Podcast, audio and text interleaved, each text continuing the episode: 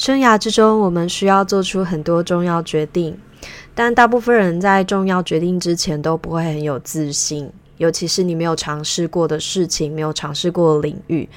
呃，像公职举例来说，可能是嗯，你决定要不要国考，要考什么直系，考上了之后要选什么单位，呃，甚至在任职一段时间之后，如果有调职的机会，你要调去什么机关？这个过程之中啊，面试要怎么说，或者要怎么跟长官提，还有机关里面的一些呃各种惯例等等的啦，这些都是在公职领域里面很多人很想要知道的事情。我猜测，想要听我节目的人也是会想要截取这样子的资讯。那当然，网络上面呢也有各式各样的资讯，像论坛啊、d c a r 或者是 PTT 的一些讨论版之类的，也有很多人在讨论着自己工作，呃。各种政府机关的评语，呃，今天想要来跟大家讨论的，就是在这么多的声音跟资讯之中，到底要怎么样去截取出对你而言有用的资讯，来做出正确的判断。这个议题非常的重要，因为你一定要去判断这些资讯对你来说有没有意义，你才不会被无关的声音或者是无关的选项给困住，那就会呃做不出你自己心中最重要的决定。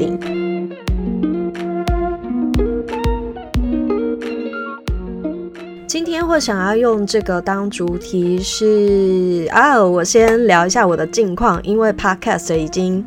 长达四个月没有更新了。那之后可能也是一个随心所欲会更新的状态，因为我蛮有可能在二零二四年会开始回到。呃，民间的职场工作，就是我已经不打算再回到公职的职场了。对，那这样自由自在的生活已经过了两年，加上呃，其实我辞职之后一直没有真正的在休息，就是我是一个很会把自己的时间排满的人，所以我在今年，也就是二零二三年的下半年，就决定要放自己一个真正的假，就呃有大概三个月的时间。呃，让自己出国，然后在不同的国家之间，有的是旅行，然后有的是小住一段时间，然后也有上了语言学校等等的。呃，就是给自己一些不同的心情转换跟尝试，所以就在各种自媒体、还有文章跟咨询的输入都有一些中断，因为我想要暂时放下这些工作。那 Podcast 朋友如果不晓得我有这一段就是出国流浪的故事的话，就在这边小小的致歉这样子。对，那当然之后如果说有合适的主题，我还是会放到 Podcast 来跟大家分享。OK，那因为我的这个小旅程结束，大概已经有快要一个月的时间。那回来台湾之后，马上就有开始恢复了许多职涯咨询啊，还有很多商调同仁的模拟面试等等的工作。那刚好这个时间点又有一些高普考的增额，还有特考的放榜等等的，所以有帮助几位同仁做了。呃，选缺就是他要填志愿之前的选缺的咨询。那选缺的咨询跟商调的咨询或者是模拟面试又很不一样，因为这些同仁是完全没有进入公务体系过的，所以大家对于公务员工作的所有的想象跟认知，就只有一些网络上面得到的资讯，或者是过去在补习班的时候听到的一些资讯。呃，通常在这样的咨询过程之中，我觉得最困难的一个地方，就是我们要去理清到底哪一些事情对这个同学本人是重要的事情。最混淆的就是因为他们有的时候真的都搞不清楚自己最重要的事情是什么，那他会从网络上，甚至是从家人身边的人。讲出来的东西，他把这些东西当成对自己来讲很重要的事情。可是这个其实我是有办法分辨的，就是你会发现他讲的东西里面都没有一些核心。那或者是有些人是他自己讲完之后，他自己有发现，其实他的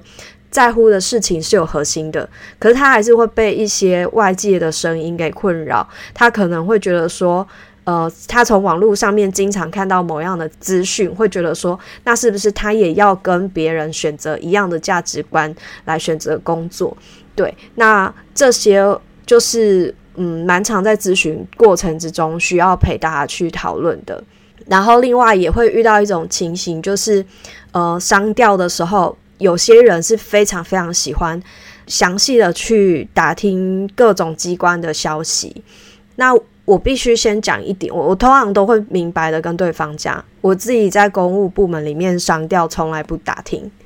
对我就是看喜欢我就直接投了去调了，然后等下也会跟大家分享为什么我不这样做。我也没有说不打听是对的，只是我懒得做这件事情，然后我还算对自己有自信，所以工作上面的事情我没有什么担心这样子。那人的事情我会觉得你遇到才知道，你也没有办法预先知道，所以这是我的做法。但是有些人本身就很很擅长打听，所以这个都没有关系。只要重点是你打听到的讯息，你能不能够分辨它对你到底有没有用？我觉得这个比较重要。那我今天呢，就是要分几点来跟大家讲，你要怎么样初步去判断，呃，这些到处看到的资讯，你要不要采信，要不要相信，然后要不要把它拿到你现在的决定里面。好，各种呢意见，或者是资讯，或者是建议，请大家一定要注意三点。第一点是这个资讯你是从哪里获得的？最常获得的来源呢，就包含第一个可能是网络查的，第二个可能是朋友、亲人，或者是已经在上班的人，可能是你的同事，或者你可能会去找到在那个机关工作的人，这个都有可能。对，就是你实际人际网络上面认识的人，对，这是最常见的两种管道。对，那其实还有第三个人，就是你自己。所以我们要一定要分清楚这三个管道的声音。那第二件事情呢，你一定要注意的，在这所有资讯之中，要注意什么呢？注意那个讲话的人，给你资讯的人，请你注意他的状态是怎么样。就是他是一个怎么样的人，会决定他说出来的话跟他提供给你的意见。第三个要注意的是，这个说话的人他自己的价值观是什么，他的目标是什么，是不是跟你一致？好，那我们就分成刚刚讲的三个管道来说吧。第一个是网络上面的资讯，网络上面的资讯呢，我非常的不建议大家采信，尤其如果你是在一些论坛上面得到的资讯。就是 PTT、D 卡这些的，嗯，如果这个发言者他没有很清楚的表明他的工作经历的话，我一律觉得不需要去听取。然后我直接说，我过去个人在呃，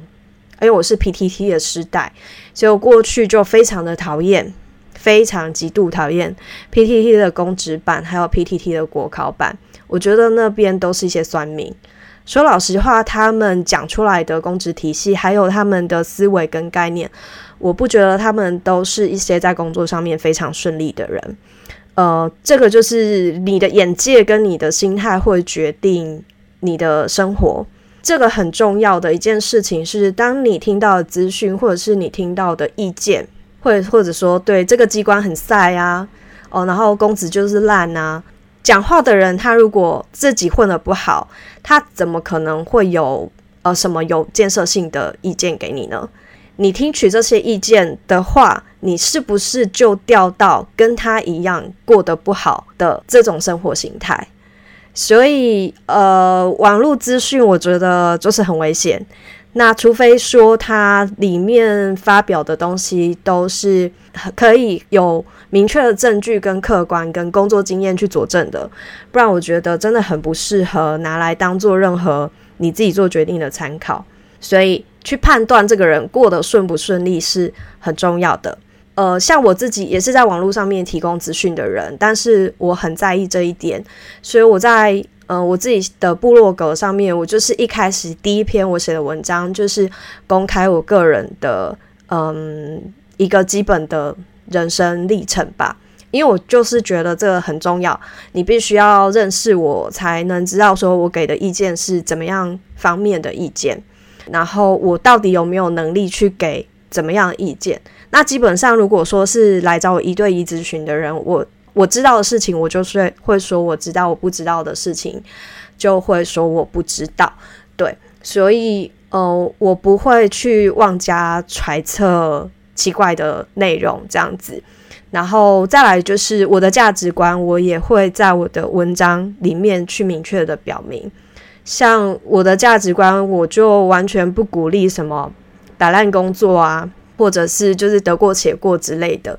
对，就是这不不是不是我自己的价值观，然后放弃也不是我的价值观。所以，呃，如果来找我的人，我都会去往这方面讲。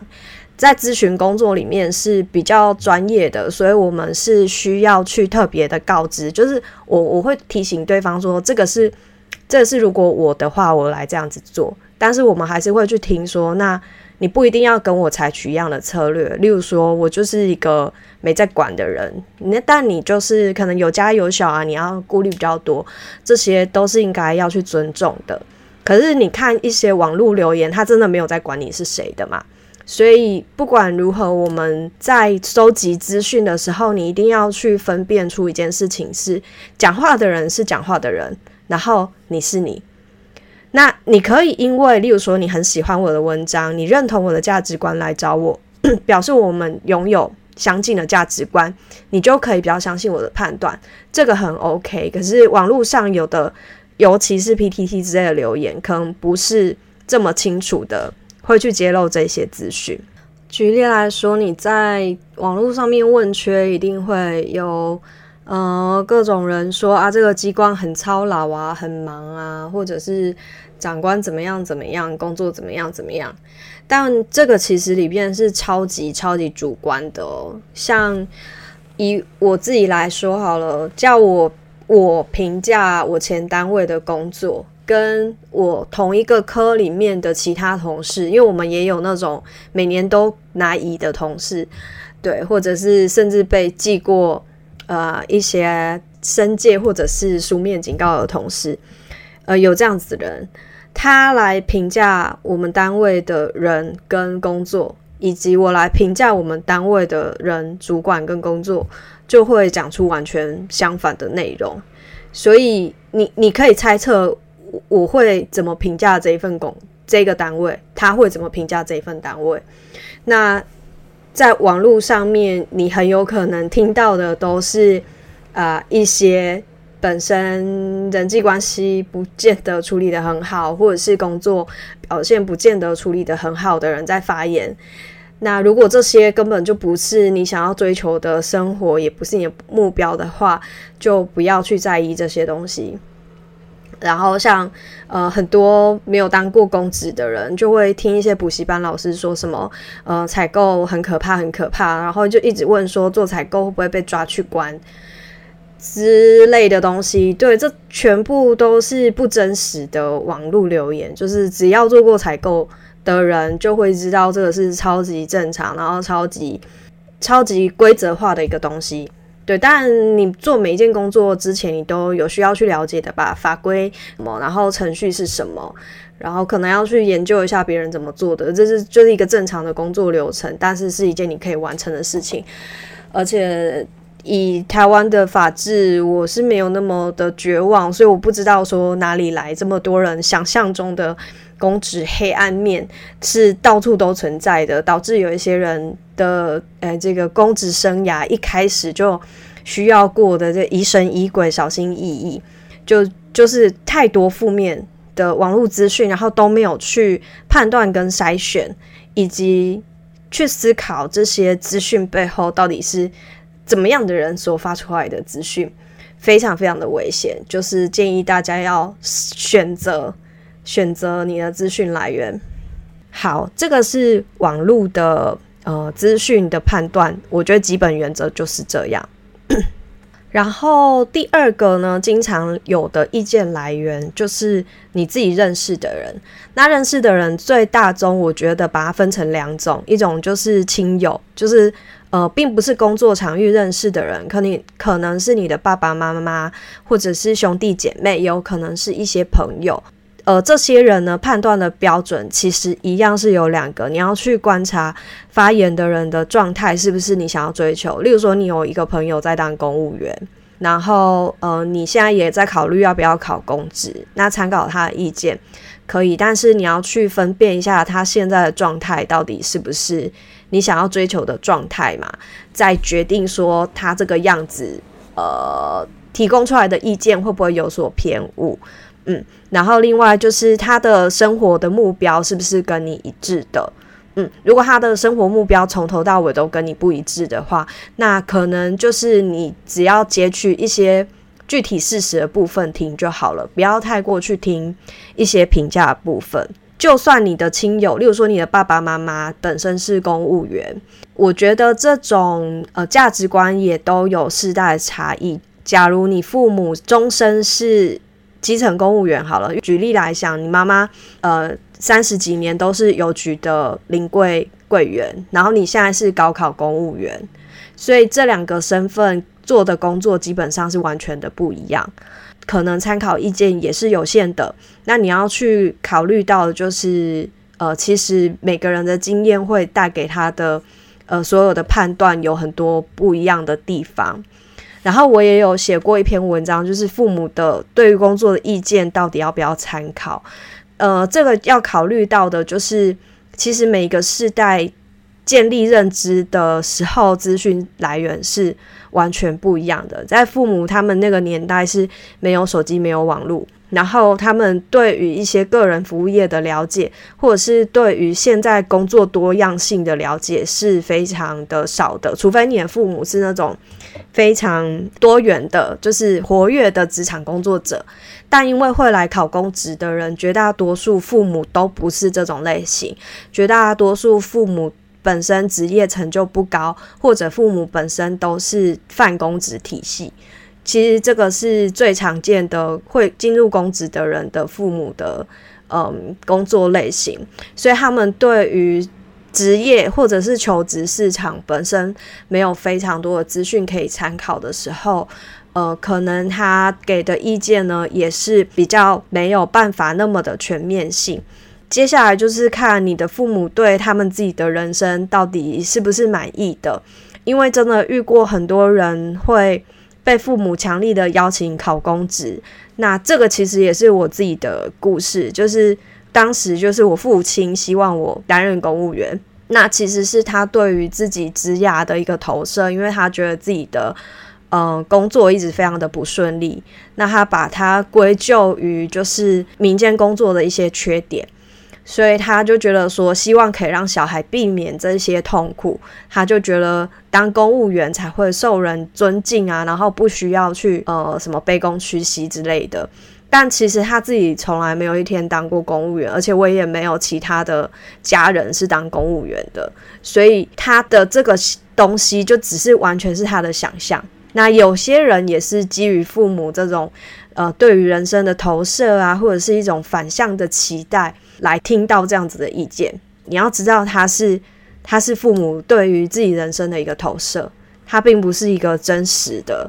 的东西，它不是一个真正呃看到你呃提供的建议。然后另外一种呢，就是同事的建议，同事的建议我觉得很可爱。我之前听到一个案例，分享一下。那他就是他同一年先考上了高考，就去报道。之后又考上了呃年底的特考，然后呢，这时候他就在想说，他要不要选其他的机关，还是留在原本高考的机关？然后他高考现在的机关的长官同事就叫他说：“啊，你去别的机关，你是别的机关，理由是我们这里是死坑啦，你不用留在这里，赶快离开，赶快离开。”后来我们就是详细去看他所有的选项，其实他在现任机关是最符合他现在的人生状态的需要的，而且那个忙碌程度也是他的能力可以负荷得起的。其他的选项未必会更不忙这样子，他就很困惑，他就想说为什么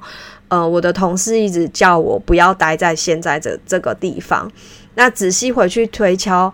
呃，说这句话的人呢，其实并不是在给他一个生涯建议。说这句话的同事们，他们在讲的一件事情是，我的工作很忙，他们其实是在抱怨自己的工作而已，所以不是真正在给意见。那大家就会被这种事情给困扰，有没有？所以你真的要很小心的去说自己的每句话，因为你的每句话可能都会造成别人生涯上面的一些困惑。刚刚这个就是 叫别人赶快换机关的故事，就是一样提醒了我们一点，呃，说这个建议的人他现在的状态跟他想要表达的诉求是什么，然后他有没有认真的在为了你的需求而提供建议。好，所以接下来呢，重要的就是第三个决定事情还有资讯的来源，就是你自己，你自己一定要试着去搞清楚对自己重要的事情是什么，还有自己呃人生真正想要寻找追寻的诉求。我觉得这一件事情其实是最不容易的，呃，这些网络的意见或者是。呃家人的意见，常常我们以为我们分得清楚，我们可以很容易去排除掉它。可是真正的状况是，因为像 I G 好了，我觉得 I G 就是一个，虽然我自己在经营 I G，讲这个话真的是也是蛮大逆不道，但我觉得 I G 上面就是充斥的很多没有被筛选过的资讯。然后你会一整天看那些东西，就以为是你自己的想法。你可能看了很认同，可是你不知道后面，呃，他整个前因后果跟产出这句话，或者是这句话真正应该如何实践在生活上，觉得很认同，就把你放到你的价值观里面去。可是你从来没有细想。甚至我在职涯咨询里面已经遇过好几个了，就很可爱，其实很可爱。就是在咨询过程中，他们会去讲一些金句，可是诶，讲出来我就发现似曾相识。那其实好像是都是网络上面看到的句子。那为什么会有这个发现？是因为我听到我自己讲过的话。就很妙。那他其实当下没有意识，他就是把它放到自己的价值观里面。当然，这也给我自己蛮大的、蛮大的震撼啦。就是因为身为一个在网络上面需要说话、需要公开发言的人，其实我是真正会去影响别人的想法的，所以我必须要更谨慎的去处理我的说法。嗯，这也是我今年嗯在创作量上比较着重于文章，而不是就是比较浅的，就是像 IG 图文这种东西。因为我就觉得说，好像没有办法去把前因后果讲得很清楚的话，会对看的人造成误解。我不想要再做这种事情。好，这个有点扯太远了。就是我觉得这个是最难的，就是搞清楚自己要找什么。绝大多数会进到职涯咨询领域的人在问的问题，尤其我觉得在呃生涯的前半段，就也许如果用年纪定义是三十岁，可是其实我也遇到很多年纪更大，那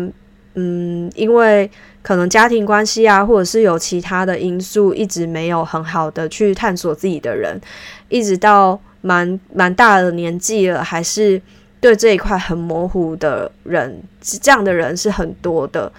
我觉得这件事情就是你要开始有意识的去感受自己的工作跟生活，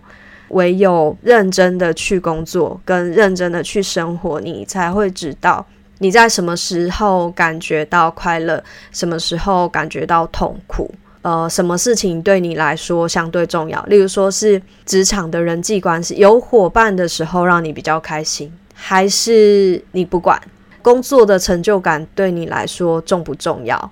我们要不要去追求？在什么时候感觉到成就感？像这些小东西组成起来，我们才会有更多的线索去发现。对自己来说比较重要的事情，关于理清自己最重要的事情，有几个小建议。是我们有的时候在咨询过程之中也会提供给来访者去做的。那小概念可以帮助大家，如果说呃你想要更清楚自己应该去参考什么样的人的资讯的时候，可以想的。第一个就是建立所谓的 role model，你可以去想一下你喜欢什么样的人的状态，喜欢怎么样的人的生活状态，或者是他正在做的事情。那如果说你是有一个明确的梦想的职业，或者是梦想想要做的事，举例来说，很多人想要去海外生活，那你就应该去找一个 OK，他确实实践在海外生活的目标，然后呃，他愿意分享他怎么做的，因为现在蛮多这种 KOL 在啊分享他们怎么样做到一些事情，你就可以开始去看这样子的人。另外就是呃。大家现在在听 podcast 嘛？那因为呃，我的频道是专门是公职的，但这个频道我包含访谈一些来宾的概念，我也是参考一些工作职场属性的 podcast。举例来讲，就像有呃呃，今天工作还好吗？或者是呃科技职涯之类的，他们也是有非常多的呃特定职业或者是特定职涯的。历程的来宾访谈，就很多这样子的 podcast 的节目，那你可以去找这种东西去，呃，听看看别人的生活到底是怎么生活，他的思考是怎么样思考的，这个蛮有助于建立你自己比较正确的职场观哦。然后还有像大人学，也是一个很棒的节目，就是光是主持人的想法就非常的厉害了，这样子。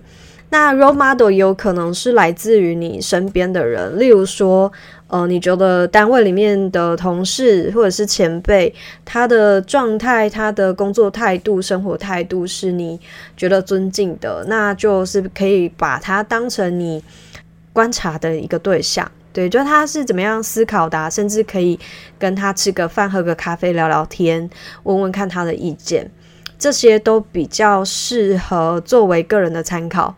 就是你，你至少要找那个人的状态是你真的想要变成的样子，而不是去找同病相怜或者是往下沉沦类型的这个人去提供意见啦。另外一个建议就是去感受自己，那当然有喜欢有不喜欢，可是如果你有。找到方法，或者是有人引导你，有方法的去克服呃新工作承接的这个困难的时候，你会发现自己成长了。那成长了之后，你就可以更完整的知道说，好，那到底呃你面对的阻碍是哪些呢？然后你的能力是哪些？那确实的，你都可以做之后，你就有能力去选择说。工作跟生活之中哪一些部分是你真的喜欢的，你真的不喜欢的？但如果说你一切都没有尝试的时候，你的目标跟生活感其实会很很混乱，就是你也不知道自己未来要什么。结论而言，我还是还是回到这是一样是我自己的价值观，就是多多尝试会会会有越来越。多的可能性，然后会对自己有更多的了解。迷惘可能永远都会存在，然后我们永远都会感到不自信，会想要听别人的意见。但是记得要做判断，然后记得要回到自己的感受，来问自己：这到底是不是我真心喜欢的？我的状态是不是舒适的？久而久之的练习下来，你就比较能够去。排除很多的杂乱，很多的焦虑，来自外界的呃声音，告诉你你应该要焦虑，你应该要担心，你应该要追求财富自由，你应该要工作生活平衡，这些可能对你来说都不重要，只有你自己是最重要的。今天的分享呢，有一些身心灵的感觉，但就是觉得这个是很多咨询的时候听到的议题。所以今天会用这个来跟大家分享。那希望今天的主题呢，会对你们有一点帮助。我们下次再见喽，拜拜。